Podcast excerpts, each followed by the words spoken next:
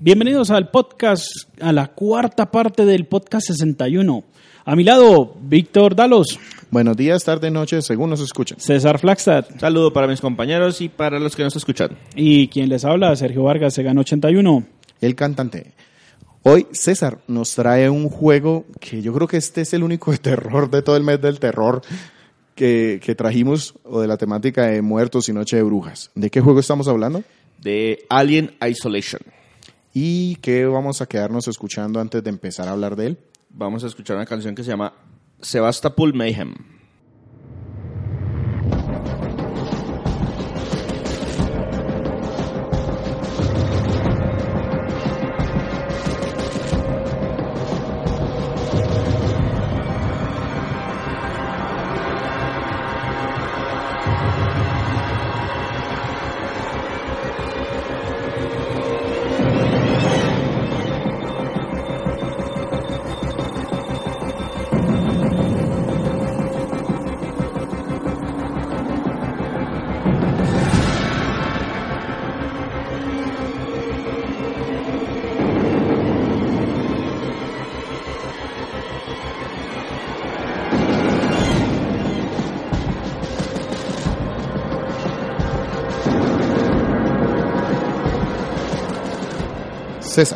Alien Isolation. Primero, ¿qué tipo de juego es?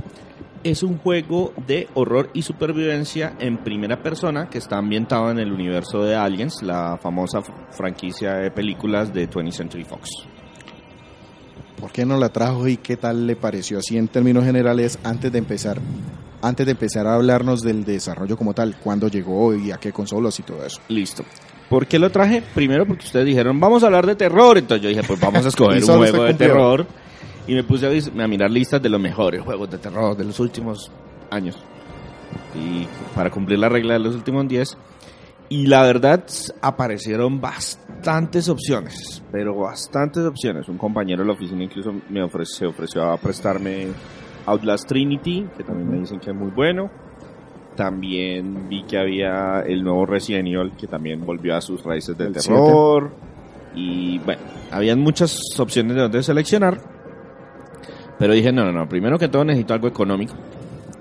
Segundo, necesito algo que pueda terminar rápidamente porque tampoco tengo tiempo ilimitado. Entonces dije, no, pues este juego ah, tiene, bueno, tiene buenas reseñas, no está muy costoso, etcétera, etcétera. Démosle la oportunidad. Y me fui de cabeza con Alien Isolation. Y ahora sí, ¿cuándo salió este juego? ¿Para qué consolas? ¿Y quién lo hizo? Bueno, ¿para qué consolas? La respuesta fácil es todo menos Nintendo. Sí. El juego salió para PC, PlayStation 3, PlayStation 4, Xbox 360 y Xbox One el 7 de octubre del 2014. Y en septiembre y octubre del 2015 para Linux y iOS. Entonces, pues para prácticamente todas las plataformas, excepto consolas de Nintendo. Ni para Switch, ni para Wii Wii U. U, que era la que, las que está, la que estaba vigente en ese momento. ¿Y quién lo hizo? El desarrollo lo el desarrollo de la entrega estuvo a cargo de una empresa que se llama Creative Assembly. Ahorita les hablo un poquito más de eso. Les voy a hablar, les voy a hacer una pequeña introducción de qué tantos juegos de la franquicia relacionados con aliens hemos tenido. Hagan el favor que el, estoy averiguando el primer juego relacionado con aliens fue publicado en 1982 para el Atari 2600. Y es básicamente un, con- un clon de Pac-Man. Y en el que nos perseguían unas cosas que, pues, que no eran fantasmas, pero tampoco eran aliens, parecían más como unos cocodrilos. Y es tal cual, un clon de... de- El xenomorfo. el xenomorfo era un, un, un, un- un cocodrilo en ese, en ese caso. Y a lo largo de los años se han producido muchísimos títulos para diferentes dispositivos. Hay unos que han sido basados directamente en las películas y otros eh, son parte del universo expandido. Por alguna extraña razón, hemos estado obsesionados con la lucha entre los aliens y los depredadores desde mucho tiempo antes de que existiera la película de Alien versus Depredador. De esos también hay muchos. eh, para PC, hay juegos de, de arcade, cualquier cantidad. Se siguen produciendo juegos de arcade. Pero eh, este tema en particular, este Alien Isolation, surgió o apareció en el- después de que Sega se hiciera con la licencia de Aliens en el 2006. Inmediatamente se hizo, adquirió la licencia, empezó a trabajar en varios juegos de la franquicia, lanzaron algunos con algún éxito y hay un rotundo fracaso que todos eh, conocemos y que en algún momento me gustaría jugar de pura mórbida curios- curiosidad, que es el Aliens Colonial Marines. Como les comentaba entonces, la- la- esta entrega estuvo a cargo de Creative Assembly. Creative Assembly es un estudio británico que fue fundado en 1987, o sea, ya tiene Ya tiene sus años encima. Que tiene mucha experiencia en juegos de PC y que sus títulos más conocidos es, la serie Total War. De pronto Víctor la, la- la reconoce. Sí. Son juegos de estrategia que se publican prácticamente anualmente en PC. Lo que van cambiando es como el setting. Entonces este año Que si en son el espacio, que si ahora... que las guerras británicas, que entonces ahora son las guerras samurái, que las guerras en la antigua Grecia, que las guerras de independencia americanas, que las guerras, etcétera. Van como cambiando los años, pero pues esencialmente la mayoría son juegos de estrategia que tienen una parte de administración de recursos y manejo de, de administración por turnos y las batallas se controlan con tácticas en tiempo real. Ese es, digamos que su encanto. Publican todos los que ustedes quieran. Prácticamente todos los años ellos publican un juego. Y el otro único juego que de pronto le pueden reconocer es el juego de Halo Wars 2. que también es de estrategia, Exacto, pero lo, tra- lo trabajaron de manera exclusiva para, para Microsoft. Microsoft. Ujú. De hecho, ese es de los que está dentro de Play Anywhere. Entonces, si usted compra el Game Pass en PC incluso, lo puede jugar. Listo. El desarrollo de este título como tal empezó en el 2008.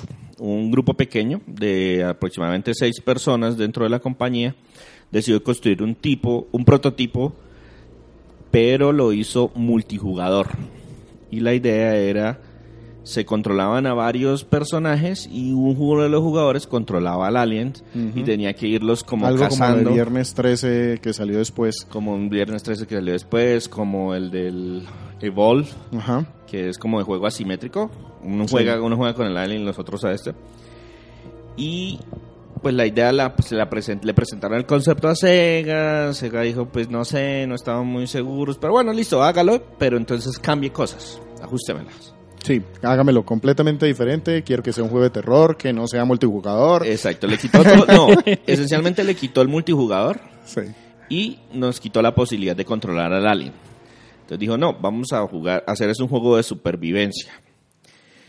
Y entonces el equipo empezó a sufrir. ¿Por qué? Pues porque la experiencia que tenían era completamente juegos de estrategia y le dijeron, bueno, haga un juego de, de horror o de supervivencia.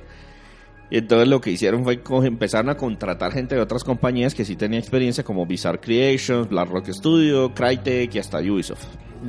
El tema fue que el equipo de desarrollo creció, creció, creció, creció, hasta que en un punto llegó hasta te- a tener hasta 100, hasta 100 O sea, miembros de del equipo. 6 pasamos a 100. Sí.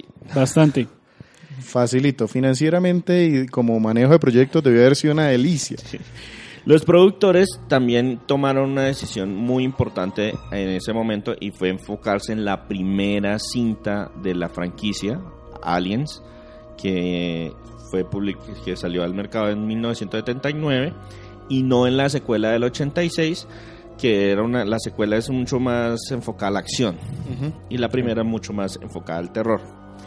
Y para ayudar a los diseñadores a recrear la atmósfera contactaron directamente a los estudios Fox y ellos muy amablemente, o me imagino que como parte de la, de la licencia, les entregó 3 terabytes de material original de la producción Uy, de la película de Ridley Scott. de la película de Ridley Scott, incluyendo diseño de vestuarios, arte conceptual, diseños de sets, efectos sonoros, guiones, todo lo que ustedes se puedan imaginar Es decir, que documentación tenían. Toda la que ustedes quieran. Tres teras, o sea, y estamos hablando de 1979. Todo lo que se reunió en 1979. Sí, bueno, sí, es que- más o menos.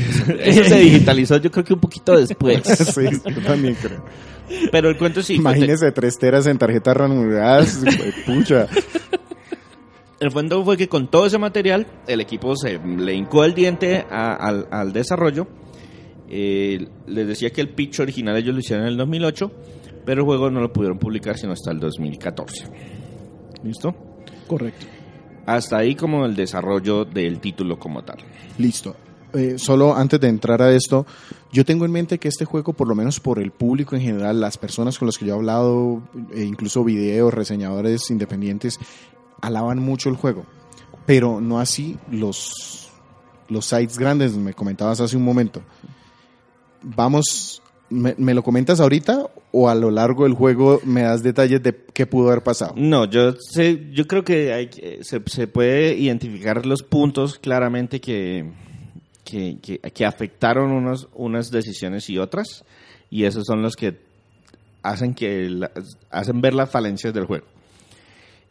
Donde el juego falla, dependiendo de lo que usted esté esperando, siente que es un traspié o siente que el juego se fue de cabeza, dio dos botes y se estrelló contra la pared. Ya, o sea, usted le puede dar muchísima importancia a algo que para otra persona puede ser que no. Exacto, entonces yo le puedo contar un detalle a Sergio y él me va a decir, no, pero es que terrible", eso no sí. hace parte de la continuidad y ya, el juego se arruinó y es un cero y mejor dicho, devuélvalo Ajá. y vayan y acaben con las mamás de todos los que trabajaron en el desarrollo. o yo puedo decir, "Eh, no me importa, Sí, sigamos ajá. jugando. Listo. Entonces, pasemos al argumento, a la historia como tal de este Alien Isolation. Donde, ¿qué, qué, qué historia me cuenta este dentro de la riquísima historia que tiene esta serie? Listo. Entonces, como les decía, eh, los, los diseñadores se decidieron enfocarse en, en el primer, en la primera película. Mejor dicho, aquí apenas nos está- estamos enterando que existe el xenomorfo este atacando naves. Ni siquiera. El cuento es que uno de los personajes que se menciona brevemente en la segunda película de Aliens es que Ellen Ripley, la protagonista de la saga, por así decirlo, tiene una hija. Ya, Y en la segunda película, la hija ya murió. ya.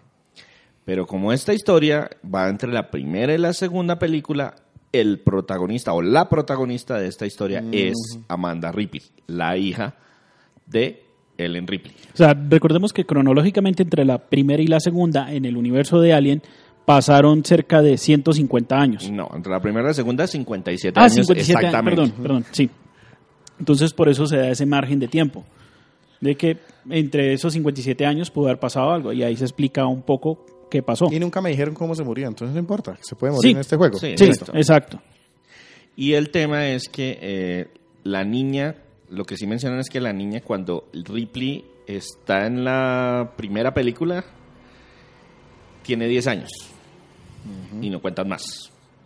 Y en la siguiente película, la niña ya está muerta. Entonces, hay que tener en cuenta que nosotros nos vimos la película. Sí. Pero dentro del universo de Aliens, lo que ha sucedido es que mi mamá se fue de viaje, la nave se perdió y no sé qué pasó. Entonces, Amanda Ripley como tal eh, trabaja para la corporación Weyland Yulani, Yutani. Weyland Yutani, correcto, y es una ingeniera común y corriente que a la que le llega información de que una nave llamada la Anesidora recuperó ah, algo así como la caja negra del Nostromo, que es la nave Sí. original de la primera película. Entonces lo que lo que sucede es que uno de los androides de, de Weyland Yutani nos dice, oiga, ¿quiere ir conmigo a escuchar qué dice la caja? No sé qué dice la caja, porque esa se la llevaron para, una, para un puerto, para una estación que se llama Sebastopol. Por eso la canción que escuchábamos al inicio. La Sebastopol, y allá está guardada y pues en teoría nadie la puede escuchar hasta que no lleguemos nosotros porque eso es propiedad privada y etcétera, etcétera. Y nosotros tenemos los primeros derechos y la, nuestro era nuestra nave, etcétera. Y la escogí a usted porque usted es muy Pues buena ingeniera vínculos. y porque adicionalmente pues me imagino que quiere algún tipo de cierre, quiere saber qué pasó con su mamá. Porque pues lo que pasó lo sabemos nosotros que no vimos las películas, pero Amanda no. Amanda dice, bueno, listo, está bien, vamos para allá. Nos montamos en una nave que se llama The Torrens. Llegamos hasta la estación espacial, hasta el Sebastopol. Enviamos una señal que nos, eh, que responden exitosamente para que aterricemos.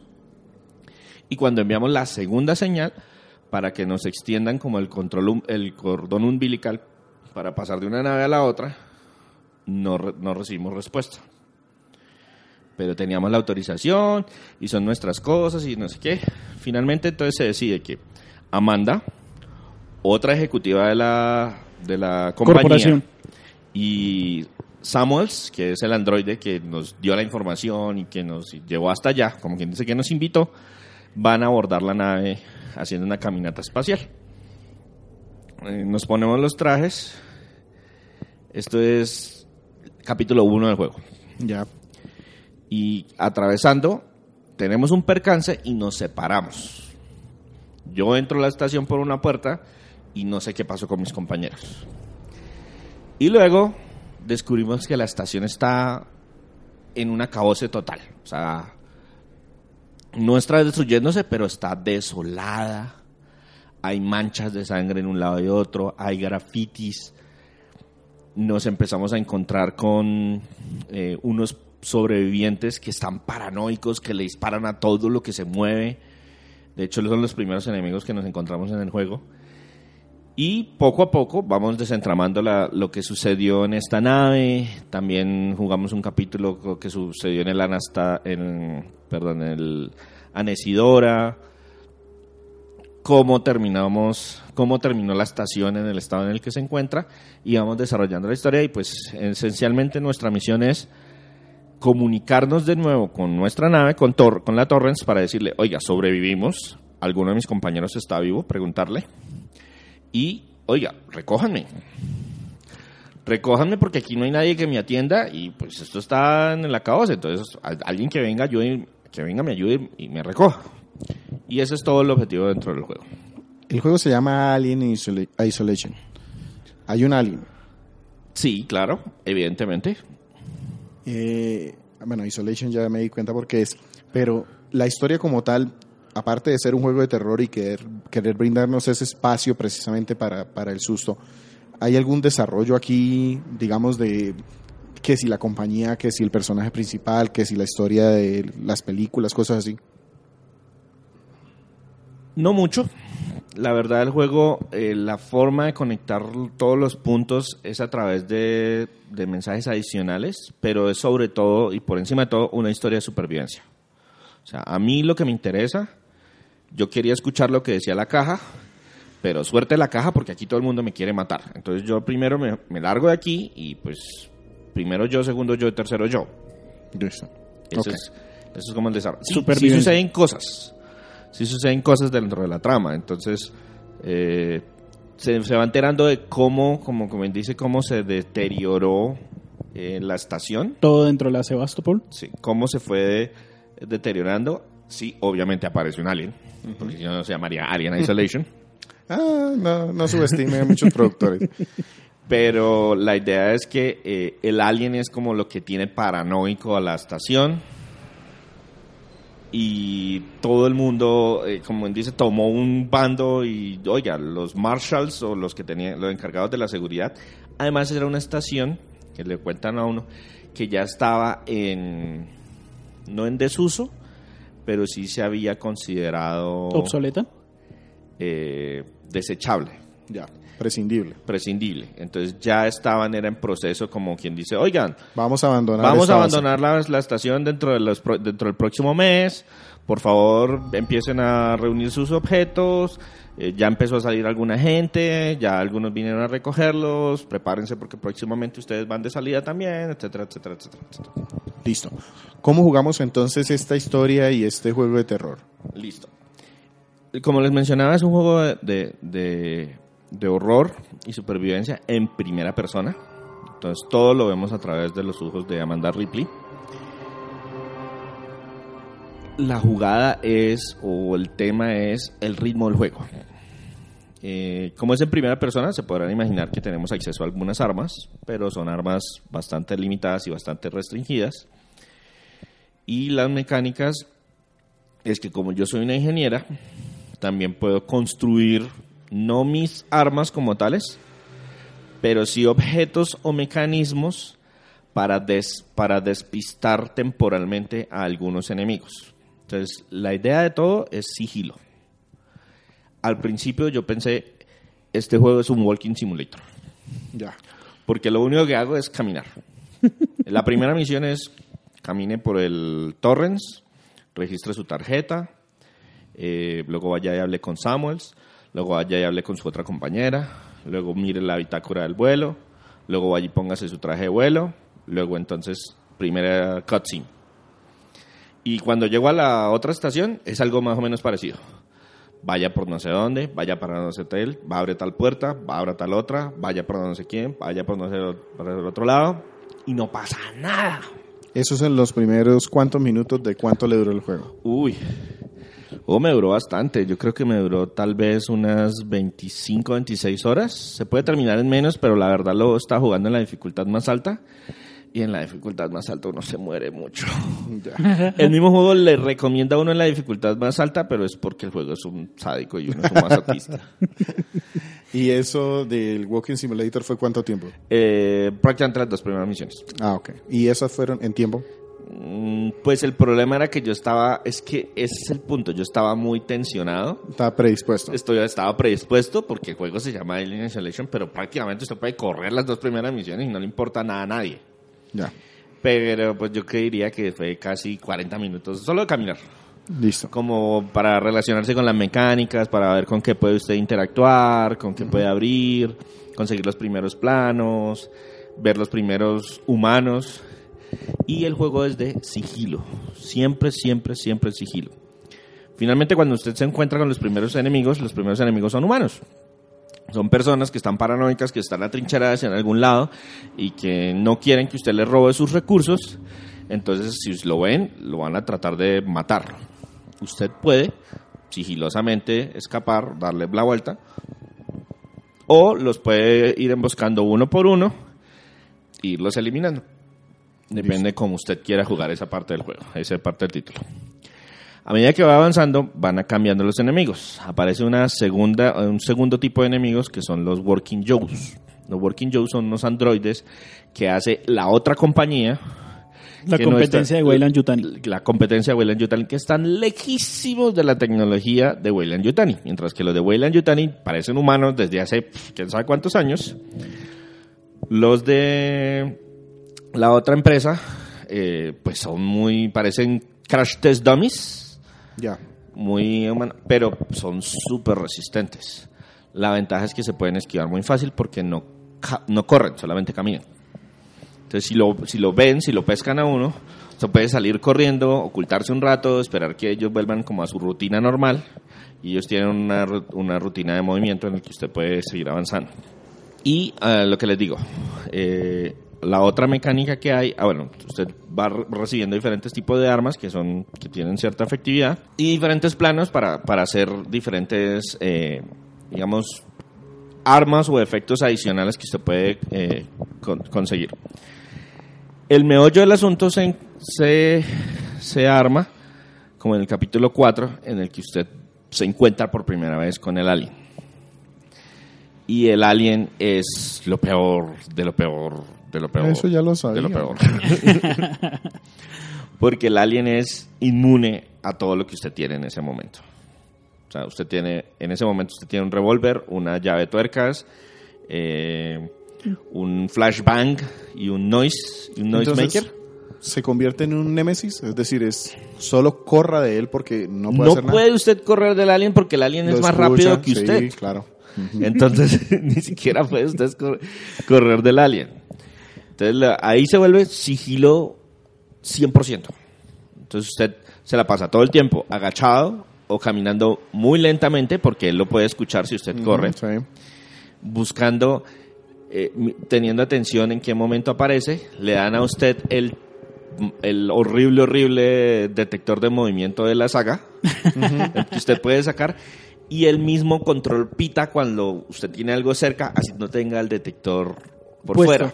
O sea, si usted no lo haya sacado, la- el, el- el control, yo lo jugué en PlayStation 4, brilla de color verde y pita, porque tiene un parlantico, diciéndole, oiga, hay algo cerca.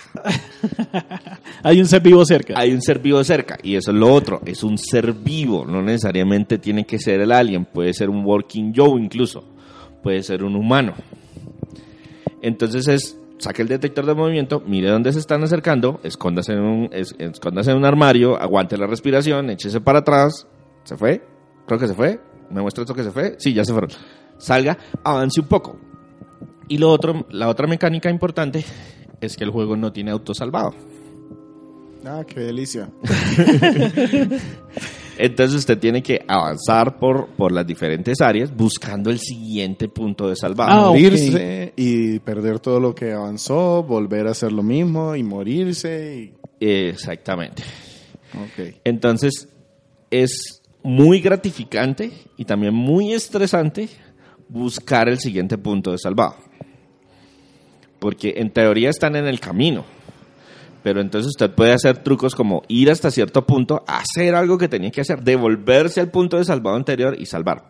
Y lo otro que tienen, que también a mí me tenía estresado, y es porque no le podía hacer yo trampa al juego, ya estoy acostumbrado a muchos de esos juegos a hacer trampa, y es que el juego no le permite salvar en el mismo punto de salvado rápidamente.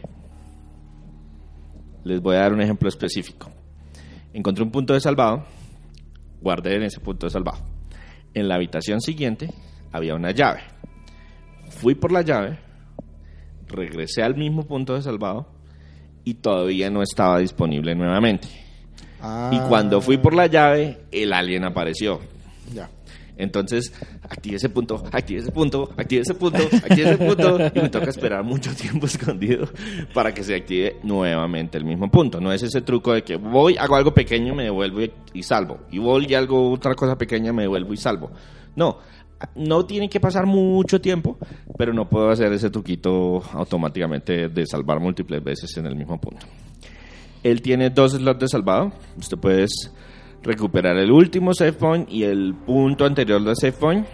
Es porque hay un trofeo para tratar de pasarse el juego sin morirse. Lo cual es difícil. Es difícil, pero no imposible, precisamente porque si usted el alien lo mata, después de que el alien lo mata, hay una pequeña animación. Entonces usted tiene ese momento para poner pausa y, y grabar el último punto de salvado. Ya. Entonces, pues para eso están disponibles. Y si usted deja que pase toda la animación, entonces le toca recuperar el punto anterior de salvado. Eh, bueno, mecánicamente les decía que ustedes pueden construir también cosas. Entonces hay muchos eh, materiales dentro del juego. Usted puede y son materiales entre comillas genéricos. Son inyectores, eh, etanol, suministros de cables, mugre, así lo llama el juego, mugre, pero es muy tecnológica. Entonces usted va mezclando esas cosas y va haciendo. Pero usted tiene un número limitado de objetos que puede tener, almacenar en su inventario y un número limitado de objetos que usted puede construir. Usted puede construir tres de cada tipo. Entonces, tres bombas de humo, tres eh, bombas de pipeta, tres bombas molotov, tres bombas de no sé qué, solamente tres, solamente tres, solamente tres, y pues tiene un, un inventario limitado. Yo como soy muy ahorrativo, me llené todo eso y al final me sobraba de todo, pero usarlas es bien complicado. ¿Por qué? Primero, el alien solamente eh, le huye a las bombas molotov y a las bombas de pipeta. Y pues usted tiene tres y tres y son las más costosas de construir. Y él solamente huye. Entonces él va, Gana tiempo, sí. exacto, va, se mete por entre las tuberías y desaparece. Y a los 5, 10 segundos vuelve y aparece por otro lado. Y yo, ah. Y lo otro es que tengo que verlo para poderle atacar. Y muchas veces ni siquiera lo alcanzaba a ver. O sea, lo escuchaba, porque puse el equipo de sonido, el Dolby Surround, para ver. Y yo lo escuchaba. Oh, ahí está. Y me voltea, ya me vio.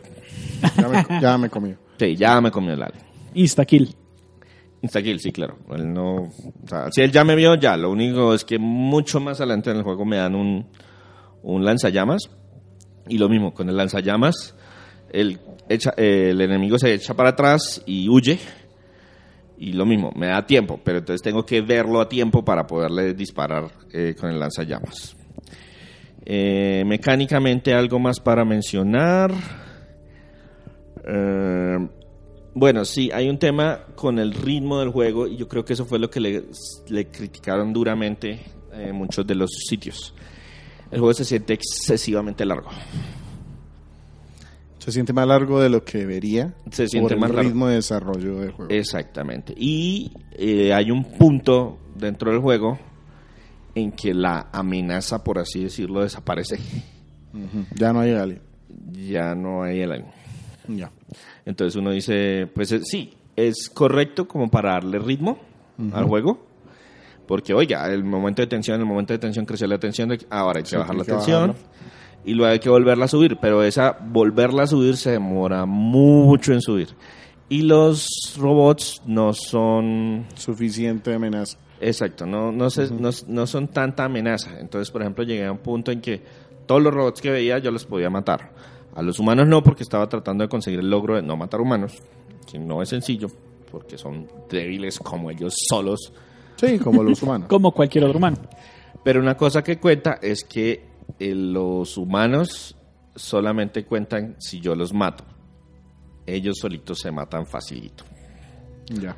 porque muchas partes yo llego, los enemigos me ven, ellos disparan y pues como dispararon, el alien los escuchó y va y se los traga. Ya. Lo bueno es que ya me deshice de los humanos, lo malo es que quedé Que con un, alien en la habitación.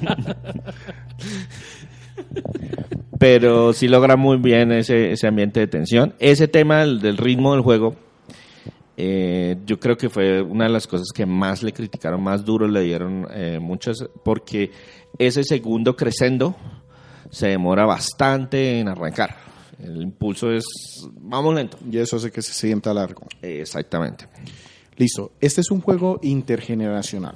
Sí, correcto. Técnicamente, ¿qué tal es? ¿Qué motor maneja? ¿Cómo se ve? Bueno, la gente de, Cre- de Creative Assembly construyó el motor de cero. Ah, no se basaron en un No se Unity basaron en ninguno, un en nada, en ni ninguno. Ellos solitos construyeron todo el motor.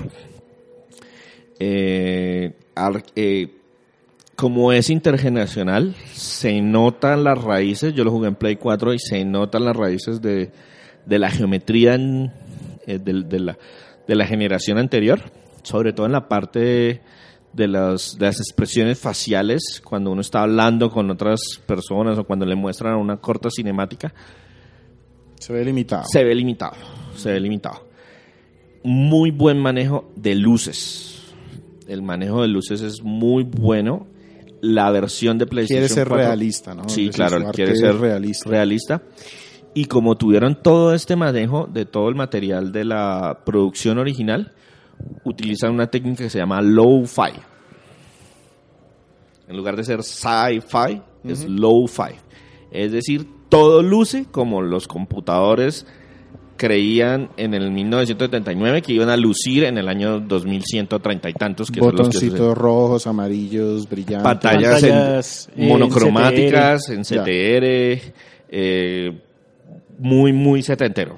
Muy, o sea, Ujú. En el Ciencia futuro. ficción de los años concepto es 70. De ciencia ficción de los 70. de los Exactamente. 70. Sí, igualmente la, para la época de los 70 estaban bastante adelantados porque eh, tenían, eh, bueno, manejaban muchísimo la estética de futurista, pero también muy funcional. No había nada que fuera así súper, oh, wow, esta vaina rompió la cabeza. No, había una computadora, más o menos imaginaban que las supercomputadoras eh, iban a tener una interfaz y esa interfaz era hablada, por Sí, ejemplo. sí, no, y las, O sea, los teclados son esos teclados de computador de, los años máquinas, 70. sí. Ajá, mecánicos grandotes. El punto de salvado es prácticamente un teléfono público. Es una, es una tarjeta de salvado y un, una- un cuernófono. Eh, pero muy, muy, muy, muy bien construidos. Ellos trabajaron mucho el concepto de que si eso no se hubiera podido construir en los años 70, no lo, no lo iban a incluir. No lo dentro del ponía. juego. No lo Ok. ponían dentro del juego. Entonces, pantallas de cristal translúcido, no. Nada, nada de eso. Nada No, pero súper bueno porque sí comunica o comulga muy bien con lo que hemos visto en las películas de Alien. Exactamente. De hecho, la, la ambientación del juego es espectacular. A pesar de que visualmente no esfuerza realmente a la consola, por lo menos no al PlayStation 4, se nota que le sacaron todo el provecho que pudieron a, A lo que esa tenían. documentación que tenían. Exactamente. Hicieron un muy buen manejo de- del tema de la luz y les comentaba, y en PlayStation 4 lo que hicieron fue mejorar algunos efectos menores. Por ejemplo, el fuego, el manejo de las vapores, de las nieblas, Mm, de ya, oscurecer el partículas. ambiente, partículas, cosas por el estilo. Que fueron que, como quien dice, lo que pudieron exprimirle adicional a la consola para que, teniendo en cuenta que el juego también tenía que correr en la versión anterior. El Alien está súper detallado y es súper importante. Utilizaron los diseños originales de H.R. Geiger Ujú. y eso sí, retomaron las piernas de, las, de los juegos posteriores. Hicieron muchísimas animaciones porque uno a cada rato termina viendo el alien casi respirándole en la nuca mientras busca en la habitación y uno escondido detrás de un escritorio que no me vea, que no me vea, que no me vea. Entonces en el aspecto técnico pues no es así muy exigente, no es lo mejor que vayan a ver en la consola, pero toda la ambientación, con la construcción, todos los diseños de la nave, uno dice sí, estoy en una nave espacial, sí, en este- ahí podría haber una ventila. Sí, esta cosa me va a comer porque no soy capaz de, de esconderme en Sí. ningún lado. No tengo nada con qué defenderme. Exacto. Y entonces está, está muy bien manejado. Todo es en primera persona, entonces eh, tienen esos truquitos de... Tiene un botón para uno asomarse por diferentes lados y pues está el problema de la línea de vista. Si, él me- si yo lo veo a él, él me está viendo a mí. Eh, vemos muchas veces el alien y las animaciones del alien son súper cuidadas, súper detalladas. Se mueven muy, entre comillas, realista. Sí, Es como decir, se debería mover un alien debería moverse un semóforo según las películas que hemos visto. Uno dice, sí, así se mueve. La cola se mueve de manera independiente. Es muy, muy, muy bien cuidado en ese aspecto. Y me parece que, pues, a pesar de no tener tanto detalle eh, geométrico, hicieron un buen trabajo, muy buen trabajo con la ambientación. Comentabas hace algún momento que el tema del sonido y, y tú te aprovechaste de ponerlo surround para jugarlo. ¿Qué, ¿Qué tan bien quedó? Porque pues en estos juegos de terror la tensión a través del sonido... Además que el sigilo es... es muy, muy bueno. O sea, el sonido ambiental de todo lo que se retuerce, de los chirridos del enemigo, uno se da, eh, se da cuenta cuando, por ejemplo, un Working Joe se encuentra con el alien, porque el alien no lo ataca, Ajá. pero el Working Joe lo reconoce. Él le dice, oh, usted no es una forma de vida autorizada dentro de esta área, no corresponde con ninguno de los de mis parámetros de búsqueda. Y le hace la referencia, pero pues no se atacan entre ellos.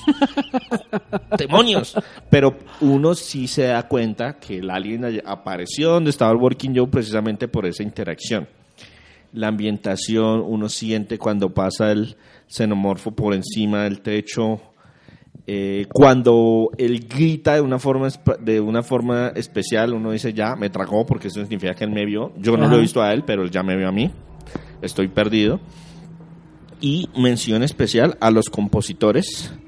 Christian Henson, Joe Henson y Alexis, Alexis Smith, que utilizaron de manera excelente la música para crear ambientación dentro del juego. Todo el tiempo lo mantienen a uno con los, con los pelos de punta porque no sé qué me va a parecer. Yo lo que les digo, las primeras dos misiones es solamente caminar por la nave y yo no quería caminar por la nave. No, mejor vamos agachados porque quién sabe qué me va a aparecer por acá. Andaba cojonado. Listo. Eh, mm, en cuanto a las voces, eh, digamos que no son tan buenas, podrían haber sido mejores las actuaciones de voz de los personajes. No son malas, y, pero pues sí como que les falta fuerza en algunas partes. Personalidad. No, es más como responden, pero no con la energía que uno esperaría. Hay un momento en que uno dice, este es el momento de coger ese micrófono y mandarlo a usted a la... Pero como que hay, sí está el reclamo, pero no se siente como la fuerza que debería haber en ese reclamo. Ya. Oh, no. Faltó nivel de actuación. Sí, faltó nivel, pero en general no es malo. Eh, también cabe destacar que ellos reunieron al cast original de la, peli- de la primera película de Aliens y eh, grabaron voces adicionales para este juego. Sigourney Weaver hizo la introducción del título y también dejó otros mensajitos por ahí. Dejaron algunos mensajes. No hay que escucharlos, pero sí aparecen por ahí. Y uno de los contenidos descargables es un pedacito de la historia del Alien original con todos los personajes digitalizados normalmente. Ah, qué chévere. Listo. ¿Qué nos quedamos escuchando antes de pasar a lo bueno, lo malo y lo feo de Alien Isolation? Vamos a escuchar una canción que se llama Alien Reveal, que es cuando uno se encuentra por primera vez por eso- con esa cosa.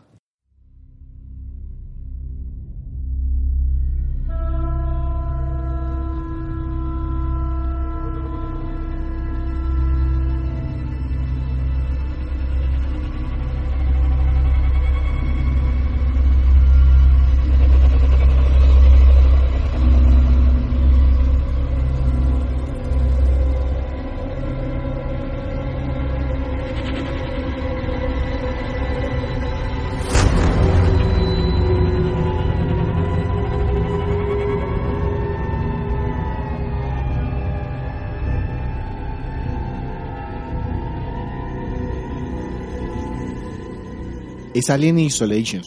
Alien Isolation, Listo. 2014. 2014. Usted lo jugó en PlayStation 4, pero está Sí, para muchas otras consolas. Play 3, Xbox 360, PC, bueno, en fin. ¿Qué le pareció lo bueno de este juego? Bueno, me gustó mucho la ambientación. Está increíblemente bien lograda. La ambientación es espe- simplemente espectacular. O sea, se tomaron todo el trabajo de construir una estación espacial.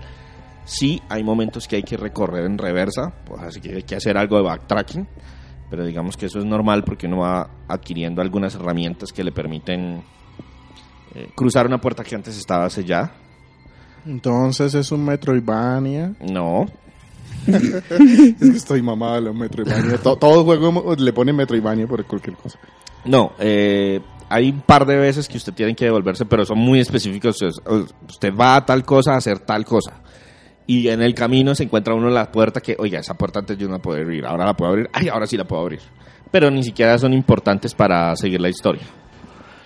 Pero si lo hacen a usted pasear varias veces, por ejemplo, por la enfermería de la estación, o lo hacen pasar varias veces por la estación de comunicaciones de la estación. Mejor dicho, usted cree que, o uno puede llegar a creer que esta, una es- esta base, por ejemplo, esta, esta estación, puede existir. Sí, es funcional en todos los sentidos. Tiene su área, tiene sus áreas bien definidas, una área de enfermería, una área de ingeniería, una área de investigación.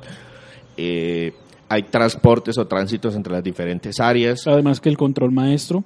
Está todo muy bien construido, muy bien ambientado, muy, muy, muy enfocado en el Alien del, de los 70, y- del 79, con su respectiva tecnología. Entonces la ambientación es espectacular. Otro punto que ah, también ayuda al tema de la ambientación es la música. La música y el sonido, el diseño de sonido, es simplemente espectacular. Cogieron los temas originales, algunos hacen eh, cameo acá, tres o cuatro canciones del- de las películas originales vuelven a aparecer acá, pero adicionalmente sobre esa música construyeron mucha música original para el título que cuadra perfectamente para crear la tensión, la ambientación y suena como si fácilmente hubieran podido ser la secuela del Alien original. Un tercer punto que también vale mucho la pena destacar es la inteligencia artificial. El Alien no sigue un patrón. No es un juego de sigilo donde yo estoy... eh, eh, Ya sé que el alien va a salir por ahí, ahí lo tengo que esperar. Exacto, que él va y viene y siempre tiene el mismo rango de Sí, visión no tiene una rutina. no tiene ningún tipo de rutina y es una inteligencia artificial. De hecho, hay estructuras dentro de la inteligencia artificial que él empieza a reconocer según la forma como uno juegue. Ya. Entonces él se adapta poco Adaptable. a poco, se, se adapta poco a poco a su forma de juego. Está muy bien trabajado y le agrega el tema de la atención porque pues yo no puedo esperar lo que... Hay ciertos momentos que, que sí están como escritos en el guion. Por ejemplo, la primera vez que lo veo, solo lo veo. Ya. y es ¡pum! cae del techo. Sí, es el tema cinemático para decirte eh, contra este. Exacto. No me cambian la cámara ni nada por el estilo, pero yo estoy recogiendo algo debajo de un escritorio y cae sobre el escritorio, se baja del escritorio y sale de la habitación. Y no puedo hacer nada excepto, Dios mío, ¿qué es esa joda? Porque es la primera vez que Adam Que me lo muestra. Exacto. Que, que- que Amanda, perdón, ve el, el alien. Esos son como los tres puntos eh, positivos del juego. Pasemos entonces a los negativos. ¿Qué le encontraste como puntos que te afectaron el juego? Dos cositas que afectan el juego son, uno, la longitud. Más juego- largo de lo que debería. Más largo que lo de, de lo que se debería. O sea, como que alargaron es- partes del juego que no deberían estar ahí. O sea, que fácilmente la pudieron haber recortado. Si cambiamos la dificultad, ¿afecta ese tiempo de juego o no? Sí, sí afecta el tiempo porque el alien es menos... El alien, de, de hecho todos eh, se les bajan como los, Los stats. los stats, sí, empiezan a... Me ven menos. me ven así. menos, me buscan menos. Toleran más eh, los errores. Me, exacto, me, me persiguen menos. Por ejemplo, si el alien me siente, pero no me ha visto, se queda en el área y me busca y da una vuelta y da la vuelta por el otro lado antes de finalmente desaparecer o irse. Mientras que en los niveles bajos de dificultad pierde interés como más rápido, o sea, solamente da una vueltica, no me vio, se va, chao. Entonces, eh, eso cambia y lo otro es como la distancia a la que me escucha es menor también en niveles de dificultad más bajo. Sin embargo, la longitud del juego es porque hay, hay capítulos que uno dice, oye, acábese ya, Ujú. acábese ya, déjeme... Sí, ya, ya, ya sé que, que, que esto era el tedio de llegar hasta allá y el terror, pero ya, o sea, Sí, sí, que como- pase otra cosa. Exacto, agótese y usted capítulo prácticamente está de relleno. Pues, por favor, capítulo, desaparezca Sí, de sí, este sí. juego Salga ya. y el Sí. juego se sentiría Ya mejor. sabemos que Goku tiene que aprender a manejar, pero usted ya... Sí, exacto. Eh, y, eh, ese, entonces en esos momentos se puede llegar a perder tensión o se puede empezar uno a, a, estre- a- a frustrar por otras razones. Entonces, que es no miedo, son es tensión. el juego. Ujú. Exacto. Entonces la longitud y yo creo que eso fue lo que le castigaron mucho o muy duramente algunas otras algunas algunas eh, algunas reseñas. Y el otro eh, eh, hay un modo de juego que no lo mencioné precisamente porque en la versión base del juego viene muy poquito y es el Lone Survivor. El Soul Survivor, perdón. El, en ese modo de juego es usted contra el alien y la idea es escapar de un área de la cual usted no tiene mapa, Ya. en la cual usted tiene muy pocos recursos y que le dan puntos según la velocidad a la que escape y según las misiones secundarias que quiera cumplir. Te entiendo que esto sería como un modo arcade dentro del juego. Sí, exacto, es un modo adicional. Está el modo campaña y está el modo superviviente. Superviviente. Solamente viene un, un mapa. Ya. Ah, ok. O sea, una vez lo pasas ya... Sí, o sea, una vez lo, lo pasa, pues usted puede tratar con los otros y todos los demás mapas son contenido descargable. Ya, de pago. De pago, claro. Ok. Entonces, eh, pues, no me motiva a comprar mapas para jugar esto. Es de muy pronto entre- alguien sí, pero... es muy entretenido, pero pues es que es un solo mapa, es solamente como quien dice, oiga, mire, tome el demo. Y pues si yo estoy comprando el juego, yo esperaría algo más de contenido en esa área. Sí, de pronto no, no sé, no me den 10 mapas, pero denme Dos o tres. dos o tres como para ver, oiga, O ¿qué, y con tanto cambia? ¿no? Exacto, cámbieme tanto o, o de pronto dentro del mismo, con el mismo mapa, cámbieme los objetivos. Es decir, no me ponga siempre tres objetivos que yo puedo o no puedo cumplir, sino, oiga, oblígueme a cumplir un objetivo y luego escapar, y luego otro objetivo y luego escapar, otro Ya. luego objetivo. y otro- Había opciones que se nota que no se aprovecharon y se siente como algo puesto ahí para tratar de comprar, de, de sacarte dinero adicional, no bien hecho. Exactamente. Yo lo pondría como algo feo principalmente por lo que dice. O sea, el juego principal está ahí todo completo y esto es como un agregado, pero a ti no te gustó. No, no me gustó. Pasemos entonces ahora sí, si estos son los aspectos negativos, a esos que te molestaron, pero pues no te dañaron el juego. Yo diría, el anterior para mí podría haber sido uno feo. Sí, el- la, la falta de variedad en los enemigos. Y es que Esencialmente son 25 horas. Exactamente. Esencialmente son tres enemigos. Ya. Humano, androide, alien. Contra el alien no puedo hacer nada. Contra el androide tragan balas como ellos solos. Y pues los humanos son los únicos que son. Falta. O sea, no sé, es, es cierto que no sé qué tipo de... Pero no sí, sé. en una estación espacial, de pronto un perrito por ahí perdido que alguien se hubiera traído, sí, pero pues es difícil Sí, yo sé más que es difícil, o no sé, diferentes tipos de androides, Sí. o no sé, diferentes tipos de alien, no, no, no, no sé, no sé. Torretas, alguna cosa así. Sí, Sistemas exacto. de seguridad. Sí, exacto, cosas como, cosas como más. Y eso me pareció feo. Y lo otro, eh, muchos de los acertijos, en realidad no hay acertijos como tal, pero muchas de las cosas que están bloqueadas, la respuesta está ahí mismo. Mm, ya. O sea, mejor dicho, tiene la, la llave colgada de la puerta al ladito en un Sí, estante. sí. Ah, esta puerta requiere una llave y la llave está colgada ahí al lado de la puerta. Ok. Más que una llave es como un código de seguridad. Ujú. Entonces esta llave... Escrito en papel. Sí. Sí, esa, la, la, la puerta de adelante necesita un código de seguridad. Y usted abre el computador y el computador tiene un correo que dice, oiga, el código de seguridad nuevo es tal. Ok. Ah. Sí, se lo, se lo hubieran ahorrado porque no hay sí, mucha exacto. investigación. pues, no hay nada de investigación. pues, Déjeme abrir la puerta. Son esas cosas que... Otro punto que me pareció, eh, que yo diría que es feo y le recomiendo, pues por lo menos mm, me pareció a mí, que le den una mirada cuando recién prueben el juego, en la versión de PlayStation 4, no sé si sucederá en las otras, el brillo o el contraste está muy bajito. Ya. El juego le dice, oiga, arranque, pero yo la verdad, todo estaba negro.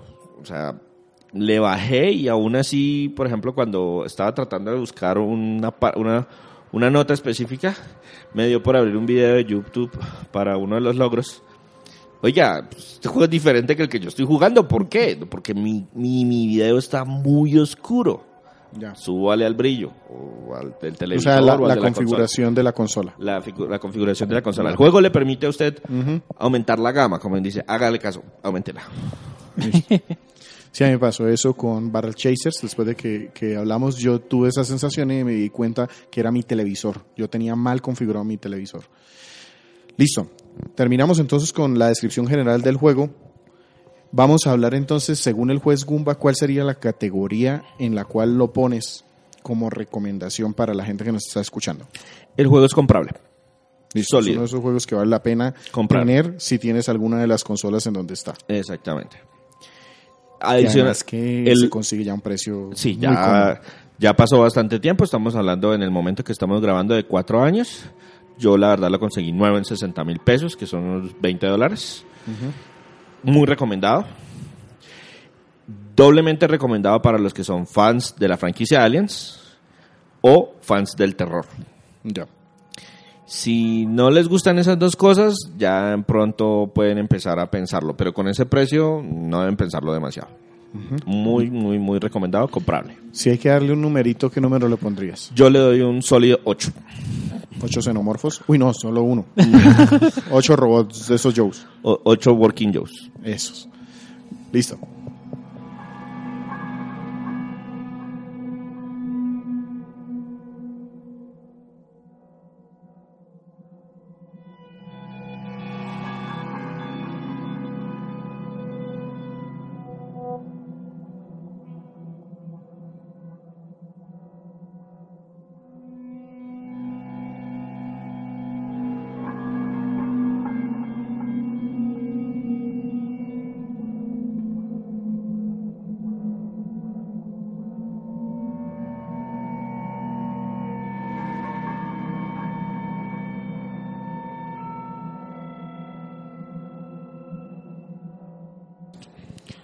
Antes de terminar en mi podcast, aprovechamos estos minutos para que mm, socialicemos, nosotros que no, no socializamos. A ver, cuéntenme qué han comprado y qué han jugado este desde la última vez que nos intercambiamos información.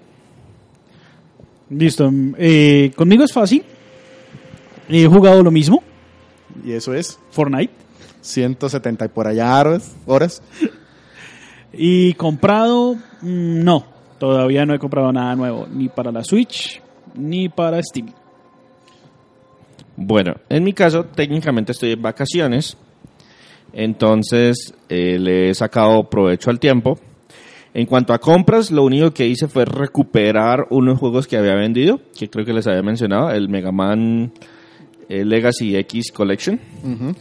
Lo recuperé y puse el disco 1 mientras conectaba otros dos juegos. Me pasé Mega Man X, el 1 solamente.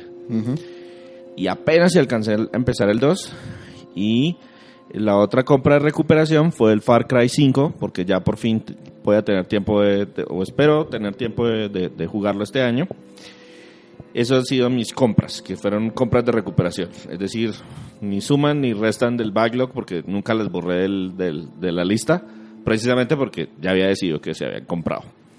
Y en cuanto a juegos, les comentaba la vez pasada que había empezado el Secret of Mana para PlayStation 4.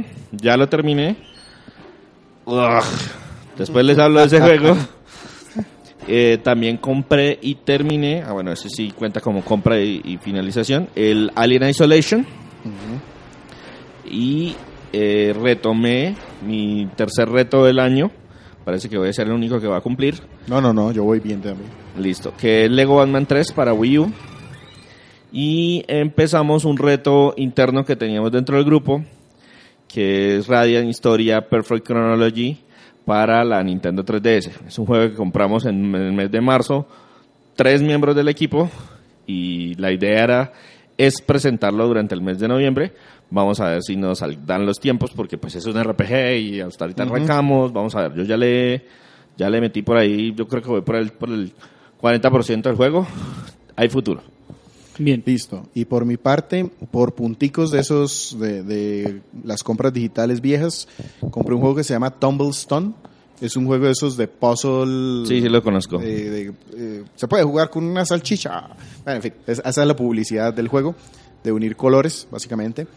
Y compré Valkyria Chronicles 4. Sí, un jueguito de estrategia, la cuarta entrega porque la 2 y la 3 salieron por allá para para PSP. PSP y el 3 solo salió en Japón. Yo jugué la primera, me encantó. La segunda la jugué en PSP también de, pirati- de Piratica. No lo terminé, me gustó bastante. Y este 4 me está gustando también un montón. Ya le metí unas horitas, unas 6, 7 horitas, pero pues se Es un juego de estrategia, eso Ujú. a, a larga data. Y también compré Xenoblade Chronicles 2, Torna de Golden Country, que es la expansión de Xenoblade Chronicles 2. De hecho, ese ya lo terminé. El, aparte terminé también Hollow Knight, un Metroidvania de arte dibujado a mano, muy, muy bonito. ¿Qué tan Más largo de lo que yo esperaba. ¿Qué tan y más difícil? difícil de lo que yo esperaba. Porque ese juego tiene una... También tiene esa, esa sombra abrumadora que viene con todos los juegos que es como Dark Dark Souls. Souls. Pues, como Dark Souls tiene el tema de que si uno se muere, pierde las monedas que lleve y le toca volverse a mover hasta el sitio y derrotar a la sombra y bla, bla, bla. Sí es difícil, el mapa hay que irlo construyendo a medida que uno va investigando. Eh, me demoré veintitantas horas para terminarlo. Y hay unos enemigos que tuve que enfrentar fácilmente unas 6, 7 veces hasta encontrarles cuál era la, la rutina o el truco para que no me mataran. Así como cositas más retro, terminé King of Dragons para una reseña escrita que está hace rato en el sitio, que es un jueguito beaten up de estos que están en la colección de Capcom. Yo lo tenía en PSP, entonces decidí jugarlo ahí. Green Fandango es una de las aventuras clásicas. Eh, El de las últimas que publicó LucasArts del Ajá. equipo de Tim Schafer de Lucasfilms, del, del, del equipo que hacía las aventuras gráficas de. Lucas. De hecho, debieron haber escuchado ya el podcast que, que hice al respecto, pues lo terminé este mes. Me divirtió mucho y lo tenía en esa, en esa lista de los que voy a jugar alguna vez en la vida. Y listo, dio la oportunidad para terminarlo. Eh, tengo que decir que ya le metí 45 horas a Paladins. Eh, está pasando el mal aquí de Sergio de, de los free to play al que le mete, le mete, le mete horas. Y eh, también terminé, pues no terminé técnicamente para eh, cuando salga este podcast. Yo creo que ya debe haber terminado For Honor, por lo menos la historia. Es un juego de peleas y, y conquista de territorios de Ubisoft. Sí, es combates más que peleas. como un cuando, uno, cuando uno habla de combat, de peleas, uno se imagina Street Fighter, Ujú. Mortal Kombat, ese estilo. Este más es como combates en tercera persona de diferentes clases, de diferentes facciones, eh, cruzados contra vikingos, contra chinos y contra cosas por el estilo. Y, y creo que este juego nos da para una para que montemos una temática en algún momento de esos juegos que como que se quedaron cojos en algún momento o que prometían un montón y, y- y el potencial se les acabó. Vale la pena hacerlo. Eso es lo que tengo entonces aquí. Nuestro podcast se publica de manera semanal en iTunes, iBox y TuneIn Radio. Nuestros, nuestras reseñas se publican semanalmente en www.cronicasgumba.com. También pueden encontrar también nuestro podcast ahí. Nuestras redes sociales www.facebook.com slash crónicasgumba y nuestro Twitter arroba crónicasgumba. Este fue el podcast 61 dedicado a juegos de- del tema de Día de Muertos, de brujas, terror. Solo tuvimos uno, realmente. Bueno, los de Sergio también, pero como son tan viejitos ya no asustan tanto. y em, espérenos entonces en el siguiente mes con otro paquete de podcast. Estos sí son ya más soy generes Eh, y... de- eh, sí, eh, estilo libre. Exacto. Eh, no sé si tengan algún tema para despedirnos. Sin más que decir, estuvieron conmigo Sergio Vargas, Hasta pronto. César Rivera Hasta luego. y Víctor Dalos, quien les dice hasta el próximo podcast.